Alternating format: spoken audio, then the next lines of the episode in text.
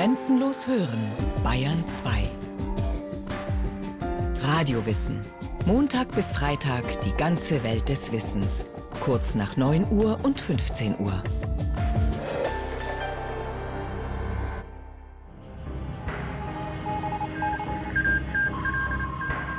Es tobt der Zweite Weltkrieg.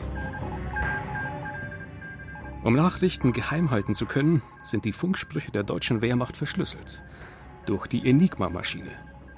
Doch den Engländern gelingt es, diesen Code zu knacken. Maßgeblich daran beteiligt ist ein Mann, Alan Turing. Ein Pionier, der allerdings weit mehr ist als nur ein Codebreaker, ein Codeknacker. Er ist seinerzeit meist einen Schritt voraus, nimmt vorweg, was Computer sein könnten, wie man sie intelligent macht und prägt so bis heute unser Leben.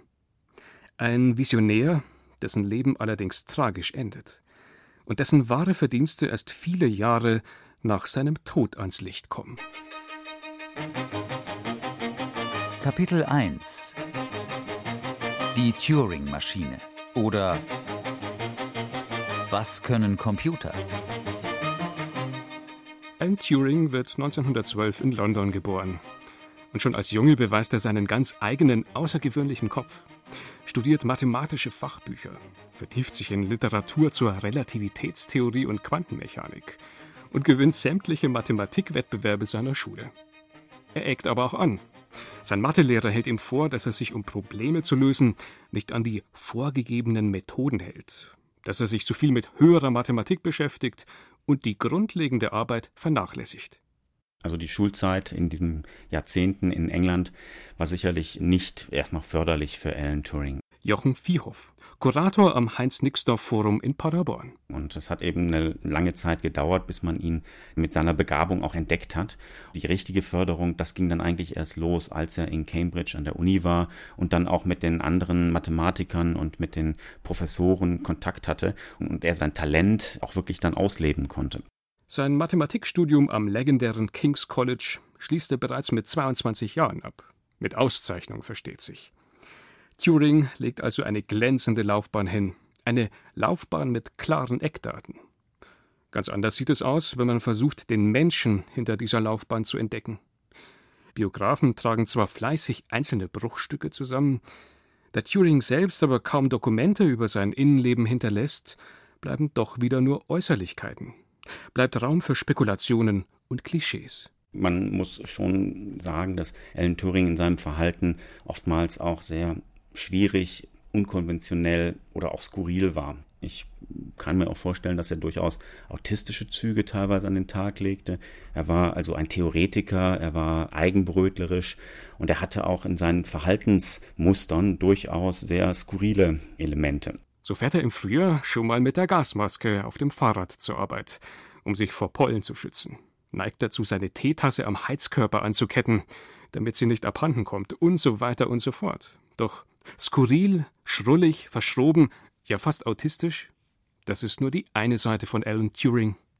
Die andere, ein mathematisches Genie, das sich mit Logik beschäftigt und bereits mit 24 Jahren einen legendären Aufsatz über Computable Numbers vorlegt.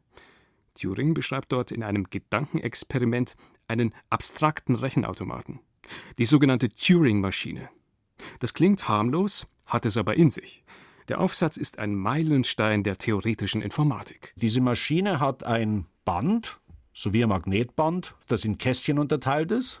In jedes Kästchen kann man einen Buchstaben schreiben. Kurt Mehlhorn, Direktor des Max-Planck-Instituts für Informatik in Saarbrücken. Diese Maschine hat einen Lesekopf, der eins dieser Kästchen lesen kann.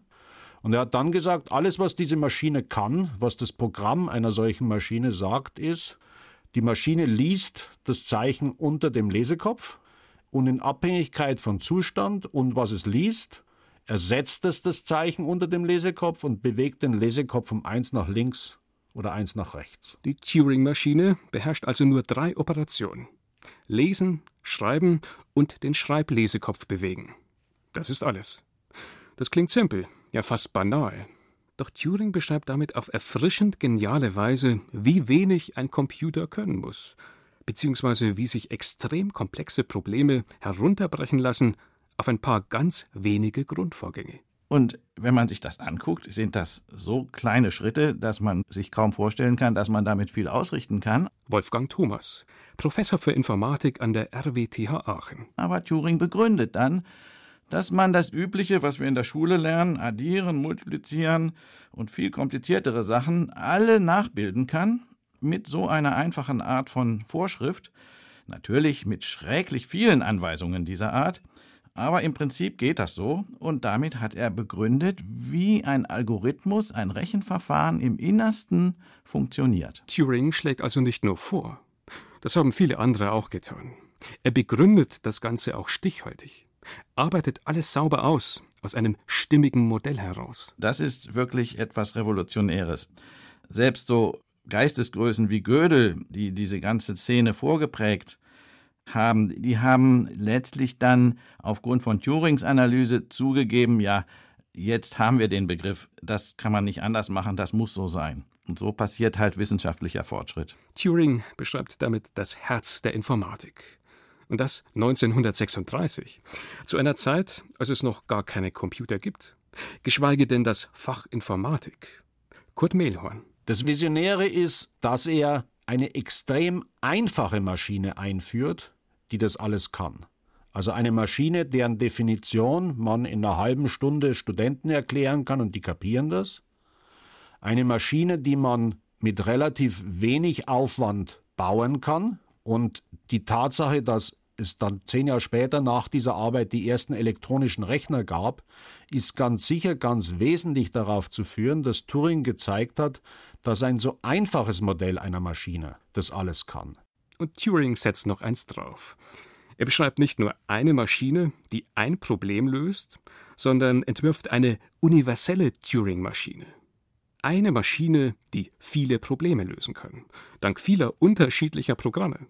Das ist kühn und visionär. In einer Zeit wohlgemerkt, als man für jedes Problem noch eine eigene Maschine baut.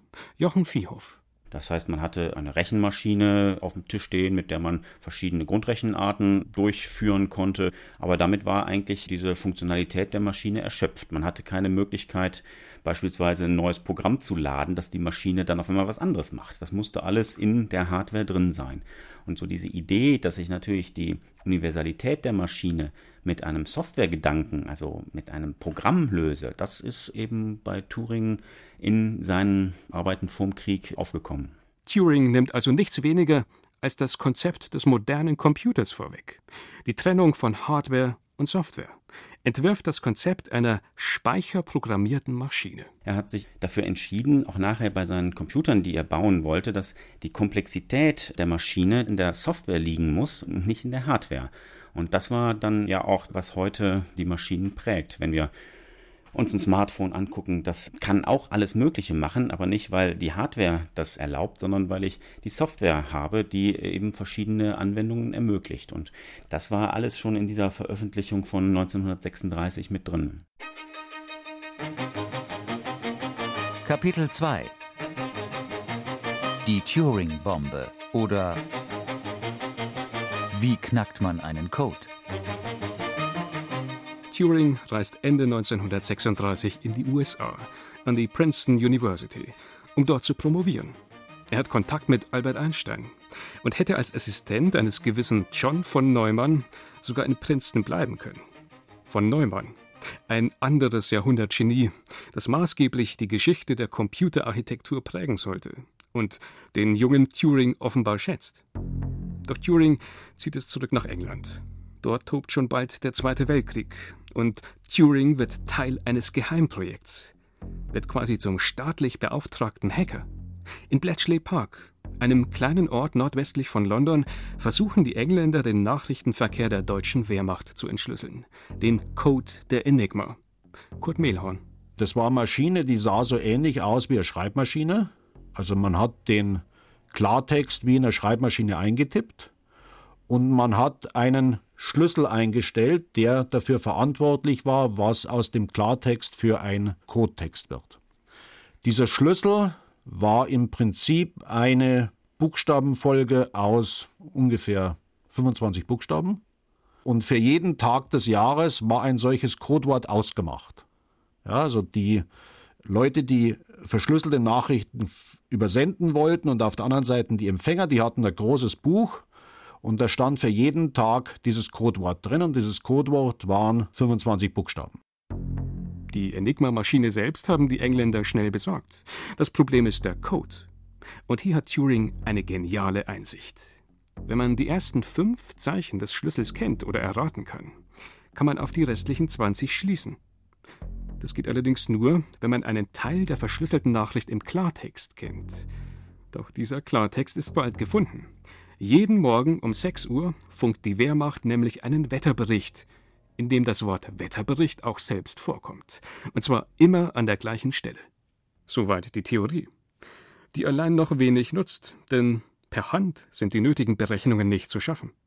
Der Ingenieur Turing sucht daher eine praktische Lösung für das Problem. Also er hat die Konstruktion einer Maschine angegeben, die von den ersten fünf Buchstaben auf die anderen 20 schließt. Und diese Maschine war schnell genug, dass sie alle Möglichkeiten für die ersten fünf Buchstaben in einer oder zwei Stunden durchprobieren konnte. Und das heißt, wenn die um sechs diese Nachricht abgefangen haben, wo das Wort Wetterbericht drin vorkam, dann haben sie irgendwann am frühen Vormittag den Schlüssel für den Tag gehabt und konnten von da ab die Nachrichten des Tages und natürlich auch die, die sie vorher abgefangen hatten, übersetzen. Als sogenannte Turing-Bomben kamen diese elektromechanischen Maschinen hundertfach zum Einsatz, Tag und Nacht. Turings genialer Anteil dabei? Theoretische Einsicht und praktische Lösung. Eine Einsicht mit weitreichender Wirkung. Sie dürfte den Zweiten Weltkrieg deutlich verkürzt haben. Sie wurde zu einer der frühen Sternstunden der Informatik, einer Demonstration der Macht intelligenter Maschinen. Das Tragische an der Sache? Keiner weiß von Turings Ruhmestaten.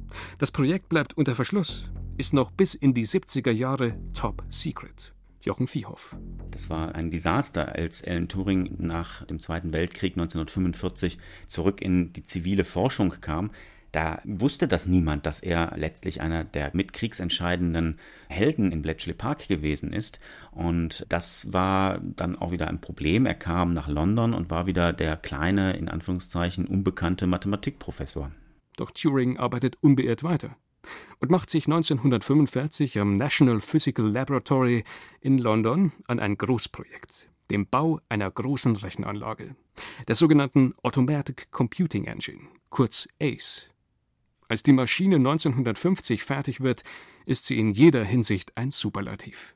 Er hat innerhalb von ein paar Wochen, Monaten schlicht und ergreifend das komplette Konzept für diese Maschine aufgeschrieben. Und zwar nicht nur als theoretische Idee, sondern bis runter zu den Schaltplänen. Er hat also sich genau überlegt, welche Speicherbausteine brauche ich, wie groß müssen die sein, wie schnell müssen die sein, um die Maschine, so wie ich sie mir vorstelle, auch realisieren zu können.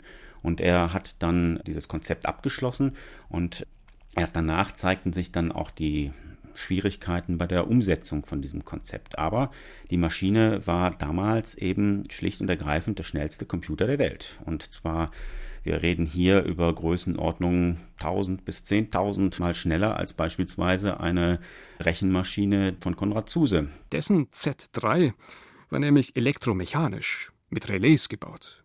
Die Zukunft gehörte aber dem elektronischen Computer mit Röhren, dessen Programme nicht extern über Lochkarten eingelesen werden müssen, sondern der einen einheitlichen, flexiblen Speicher hat. Für ganz unterschiedliche austauschbare Programme und Daten. Sprich, die Zukunft gehörte der speicherprogrammierten Maschine. Die Grundzüge für dieses Konzept hat Turing ja bereits vor dem Krieg formuliert und vorgeprägt. Es ist seine Idee der universellen Turing-Maschine. Doch berühmt wird damit ein anderer, John von Neumann. Der beschreibt 1945 in einem kurzen Bericht das Prinzip der speicherprogrammierten Maschine. Als sogenannte von Neumann-Architektur prägt sie bis heute alle Informatiklehrbücher, wird zu einer Art Evangelium für den Computerbau. Jener von Neumann also, den Turing bereits in Princeton kennengelernt hat, der mit Turings Ideen vertraut ist und sie auch nutzt. Wolfgang Thomas von der RWTH Aachen. Die haben also miteinander gesprochen. Von Neumann hat Gutachten über Turing geschrieben. Der kannte das alles und man sollte jetzt nicht sagen, er hat das einfach abgeschrieben. Da steckt zu viel auch Neues drin in der Konzeption des von Neumann-Rechners. Aber man weiß ja auch, dass Ingenieure, die in den USA tätig waren, nachher auch einen Streit mit von Neumann hatten, von wem nun das Modell eigentlich kam. Es ist ein bisschen einfach gesagt, dass von Neumann das ganz alleine gemacht hat. Er hat einen Bericht geschrieben, der das Ganze in absoluter Klarheit und wunderbar koordiniert zusammengefasst hat, aber er hat nicht so unabhängig gearbeitet, wie man das für Turings Arbeiten sagen kann. Doch von Neumann hat eben etwas, was Turing nicht hat. Neumann ist wesentlich besser vernetzt, ist effizienter, organisierter.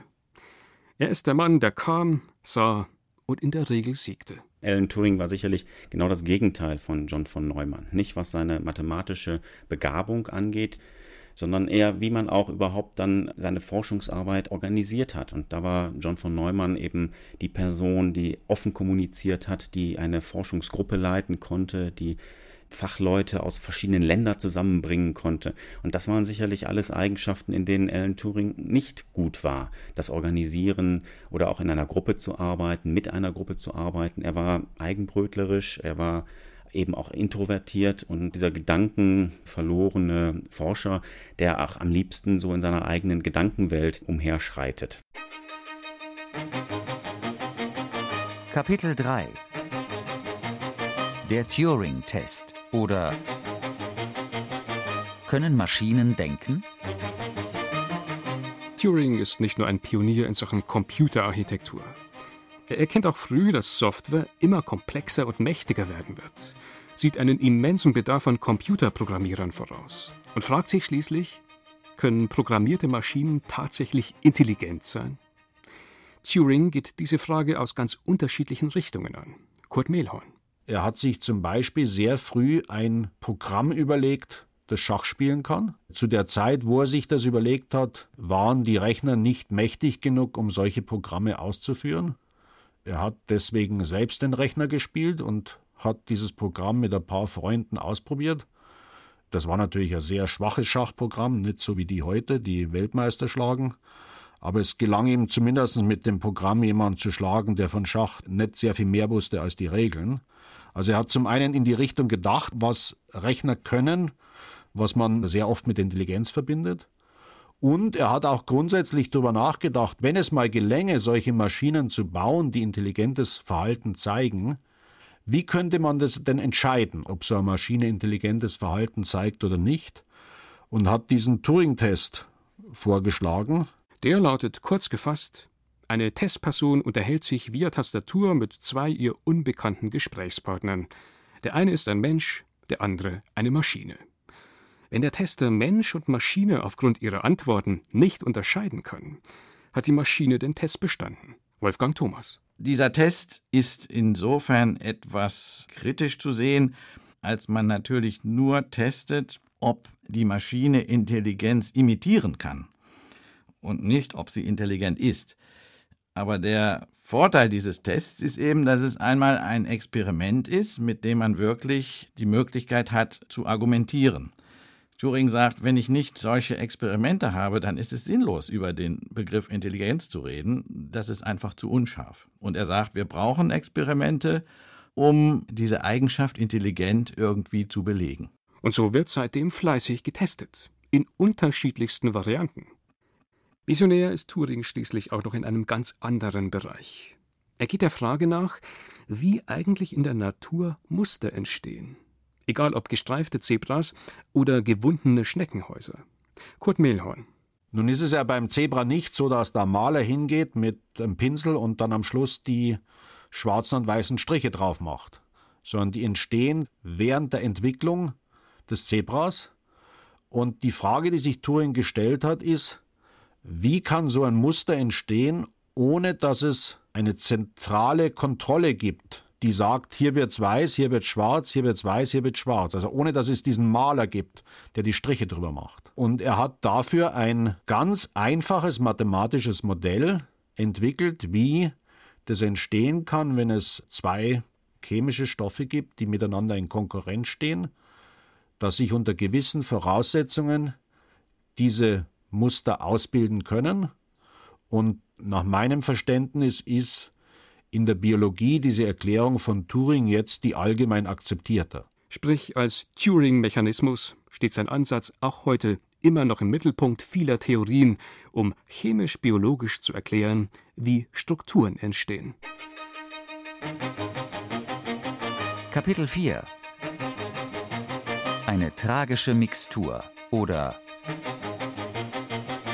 Genial, geheim und verachtet? Was haben wir Turing am Ende nun alles zu verdanken? Eine ganze Menge. Die Turing-Maschine, den Turing-Test, den Turing-Mechanismus.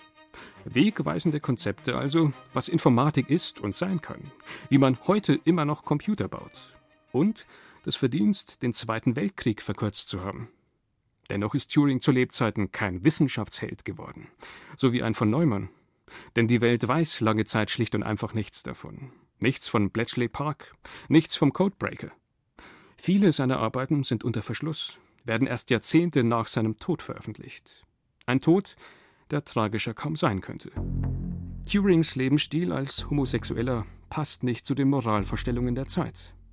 Turing wird am Ende sozial geächtet, hat die Wahl zwischen Gefängnis oder Hormonbehandlung, entscheidet sich für Letzteres, endet in einer tiefen Depression und begeht schließlich im Alter von nicht mal 42 Jahren Selbstmord. Vermutlich. Wirklich geklärt ist selbst das nicht, bilanziert Jochen Viehhoff. Ich persönlich glaube nicht an die Verschwörungstheorien, dass noch irgendetwas anderes dahinter steckt, dass zum Beispiel die britische Regierung Alan Turing, der ja ein großer Geheimnisträger war, das ist ja eine der Verschwörungstheorien, dass er sozusagen umgebracht wurde, weil er als Geheimnisträger, als Homosexueller überhaupt nicht mehr tragbar war für die Regierung. Das ist eine Meinung, die ich persönlich nicht teile. Ich gehe davon aus, dass er sich in seinem Zimmer in Wilmslow bei Manchester mit einem vergifteten Apfel das Leben genommen hat.